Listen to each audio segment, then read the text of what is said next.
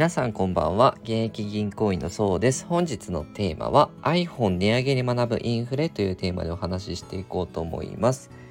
7月1日からね Apple 製品が一斉に値上げしたと思うんですけど iPhone だったり iPad とかね Apple Watch も一斉に値上げされたんですが、ま、具体的に言うと一番安いモデルね iPhone13 の一番安いもので言っても9万8800円が改定後にですね11万7800円になりますよと。で背景はね何があるのかなっていうところで私は円安が進んだからなんじゃないかなっていうふうに思ってまして例えばね今すごく円安が進んでるので、まあ、具体的に言うと、まあ、iPhone13 を9万8800円のままで販売しているとアップルの受け取り額がね目減りしちゃうよっていうところなんですよね。具体的に言うと1ドル110円で販売すると、最終的に輸出企業ってあの海外で稼いだものをまあアップルってアメリカの会社なんですけど日本で販売して日本円で、えー、代金受け取りますよ。でそっからアメリカのアメリカで働いている社員とかもいますので、まあ、最終的には米ドルに戻してで給与とかを支払いするんですよね。その戻した時の為替が例えば9万8800円で110円の時に戻すと898ドルになるんですけどただこれが円安ドル高が進んでしまうと135円の時に9万8800円のものを販売すると732ドルに目減りしちゃうんですね。ま、同じような労力で同じ商品を作ってるのにこれだけこう価格の差が出てきてしまいますよと。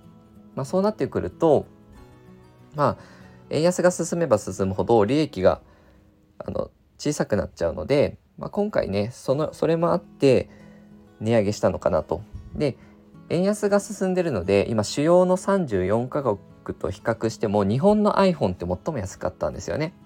なのであの今ね不思議な状態が起きていて現現在 iPhone ってね売り切れ多いと思うんですけど、まあ、品薄で中古品中古品の価格が新品よりも1万円高いですよっていうこう不思議な価格が逆転してしまってるよっていう、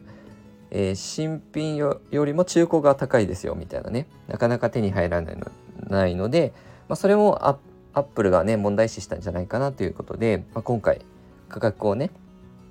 引き上げたと思うんですけどあのやっぱ物価上昇が進むとやはりね皆さんねこ,、まあ、ここからインフレについてね学べることもあるかなと思いましたので、まあ、値上げ前にねあの例えば iPhone だけじゃなくてもまあ車とかでもいいんですけど車も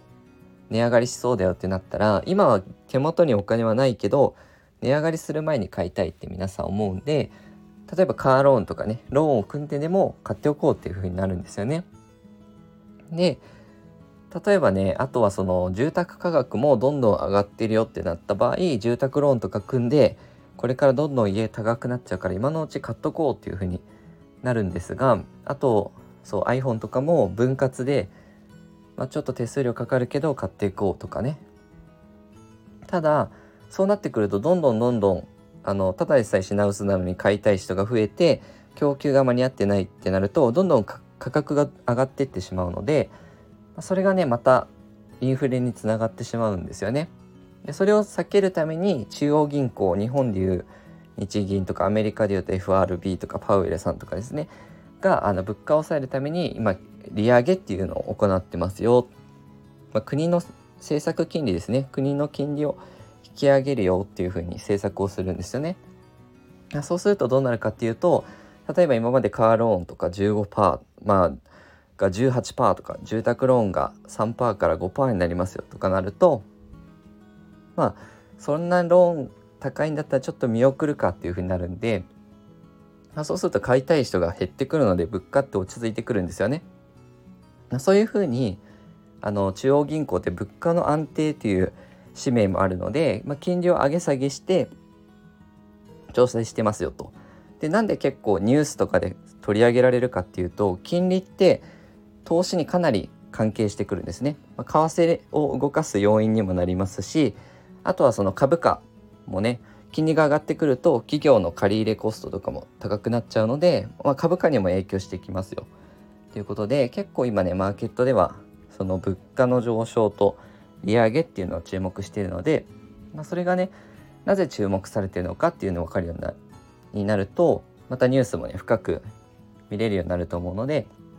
よかったら参考にしてみてください。でそうですねあとは経済の勉強してるとね今 iPhone 買った方がいいのかなとかそれあの自分の消費行動ですよね判断できるようになるので是非ね定期的に日経新聞とかもね勉強になると思いますし楽しくね経済のね勉強してみていただければと思います。えー、このように収入を上げることだったり支出を下げること運用に関することをですね発信していきますのでよかったらチャンネルの方をフォローよろしくお願いいたします。本日は以上です。ご視聴いただきましてありがとうございました。